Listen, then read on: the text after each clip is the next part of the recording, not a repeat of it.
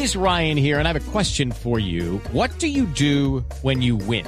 Like, are you a fist pumper? a woohooer, a hand clapper, a high fiver. I kind of like the high five, but if you want to hone in on those winning moves, check out Chumba Casino. At ChumbaCasino.com, choose from hundreds of social casino style games for your chance to redeem serious cash prizes. There are new game releases weekly, plus free daily bonuses. So don't wait. Start having the most fun ever at ChumbaCasino.com. No purchase necessary. BGW. Void were prohibited by law. See terms and conditions. 18 plus. Militares retirados aseguran que en Colombia hay un vacío de poder luego de conocer las declaraciones del presidente Santos esta mañana de Roma, donde dice que continuará con el proceso de paz en La Habana. Los detalles con Diego Monroy. Oscar, eh, muy buenos días. El general Jaime Ruiz, el presidente de ACORE, la Asociación de, de Militares Retirados, cuestionó las declaraciones entregadas por el presidente Juan Manuel Santos sobre el asesinato de los dos policías en el departamento de Nariño a manos de las FARC. Dijo que en Colombia hay un vacío de poder.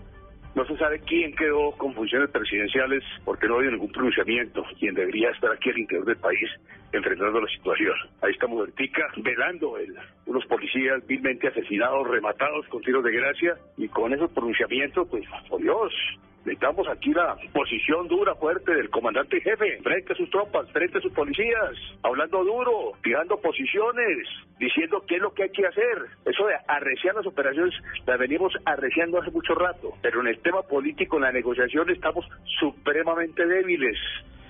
El general Jaime Ruiz le pidió al presidente Juan Manuel Santos que escuche a los diferentes sectores políticos, quienes han dicho que los diálogos de paz en La Habana se deben suspender. De igual manera, aseguró que a Santos le falta mano dura con las FARC. Diego Fernando Monroy, Blue Radio. Gracias, Diego. Ya a esta hora se cumple en Ipial, en Nariño, un consejo de seguridad en cabeza del ministro de Defensa, Juan Carlos Pinzón, donde se analizan los hechos, eh, los últimos hechos de orden público sucedidos en esta parte del país, en Nariño. Los detalles desde allí con Natalia Cabral. ¿Qué tal? Pues a esta hora las autoridades locales y departamentales continúan a la espera del ministro Juan Carlos Quintón. Nosotros ya nos encontramos en Ipiales.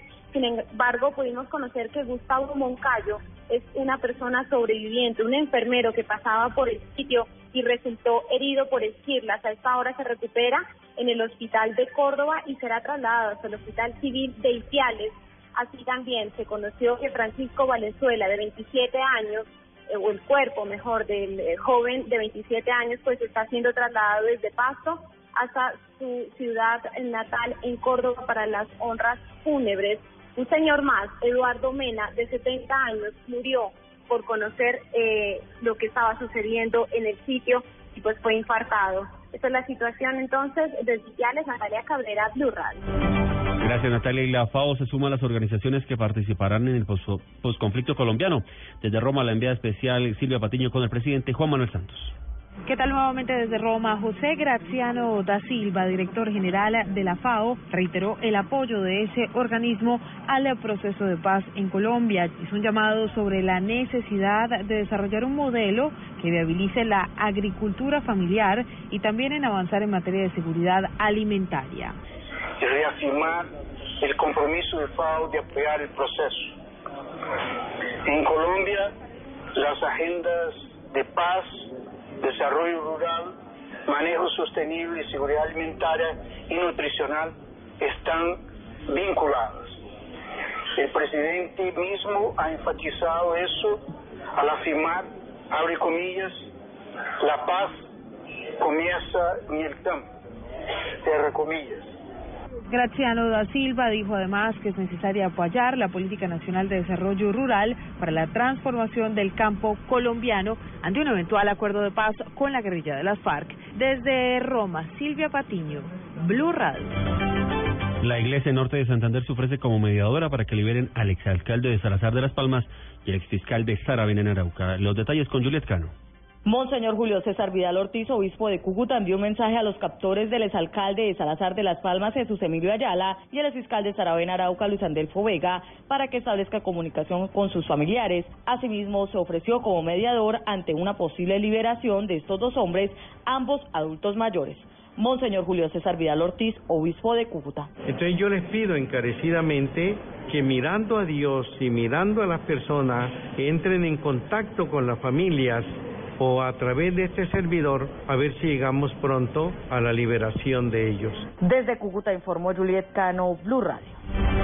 Sin mayores inconvenientes transcurre la operación éxodo del puente del Sagrado Corazón por las vías del país. La información con Jorge Morales. El coronel Juan Francisco Peláez, comandante de Tránsito y Transporte de la Policía Nacional, reportó completa normalidad durante el plan éxodo en las carreteras del país para este puente festivo. En ese momento el plan éxodo avanza de, sin mayores inconvenientes.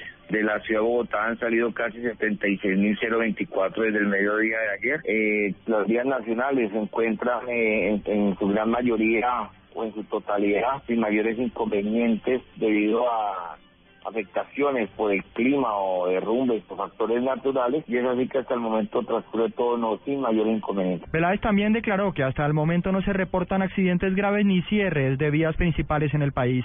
Jorge Eduardo Morales, Blue Radio. El gobierno anunció inversiones por 4 billones de pesos para superar la crisis del sector eléctrico en la región Caribe. La información con Diana Comas.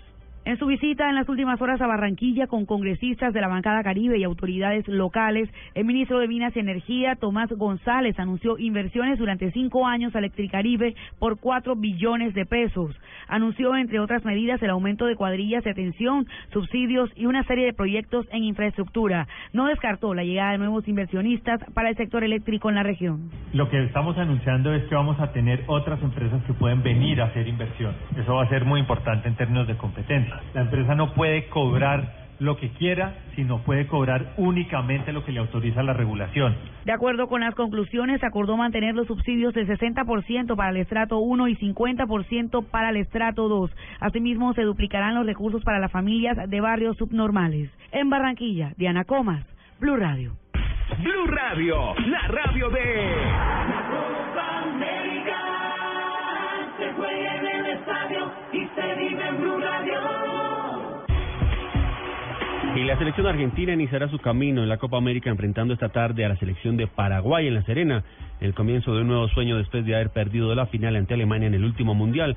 Su capitán y entrenador hablaron sobre este encuentro. El enviado especial John Jaime Osorio. Con un Lionel Messi en estado de inspiración y con ganas de revancha después del Mundial de Brasil, Argentina debutará en Copa América enfrentando en La Serena a la selección de Paraguay. Messi viene de ganar la triple corona con el Barcelona y llega en su mejor momento futbolístico a esta competencia. Sería lo máximo poder terminar la temporada, el año de, de esa manera, intentando conseguir el objetivo con, con la selección. Gracias a Dios pudimos conseguir los objetivos en el club y, y ojalá se nos pueda dar la copa que, que tanto la buscamos y que tanto nos cuesta. Será además el debut en partidos oficiales del entrenador albiceleste Geraldo del Tata Martino, que conoce muy bien a su próximo rival tras llevarlo a unos históricos cuartos de final en el Mundial de Sudáfrica 2010. Chicos que conocemos desde que eran muy jóvenes y prácticamente ellos crecieron como futbolistas y nosotros crecimos como entrenadores, así que nos toca esta cuestión de estar enfrente con distintas camisetas. Por su parte, Paraguay estará comandado por el argentino Ramón Díaz, que quiere dejar atrás la crisis que desató tras haber quedado por fuera de Brasil 2014 en la eliminatoria y tendrá un rival difícil en el comienzo de esta Copa América. En Santiago de Chile, John Jaime Osorio, Blue Radio.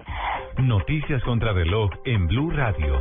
A las 10 de la mañana, 10 minutos, noticias contra reloj, noticia en desarrollo. El presidente ruso Vladimir Putin y su colega turco Recep Tayyip Erdogan se reunieron hoy en Bakú para tratar diversos asuntos de la agenda bilateral, entre ellos el tendido del gasoducto Turkish Stream, llamado a convertirse en la nueva puerta de entrada del gas ruso a Europa. La cifra, al menos ocho civiles, entre ellos tres mujeres y cuatro niños, murieron y otros 60 resultaron heridos en tres ataques aéreos de la coalición árabe contra casas de familiares del expresidente yemení Ali Abdallah Saleh en Sanaa. Quedamos atentos de las tres instituciones acreedoras, la Comisión Europea, el Banco Central Europeo y el Fondo Monetario Internacional, que esperan hoy en Bruselas al equipo negociador griego para discutir una nueva propuesta que Grecia espera sea suficiente para cerrar por fin un acuerdo.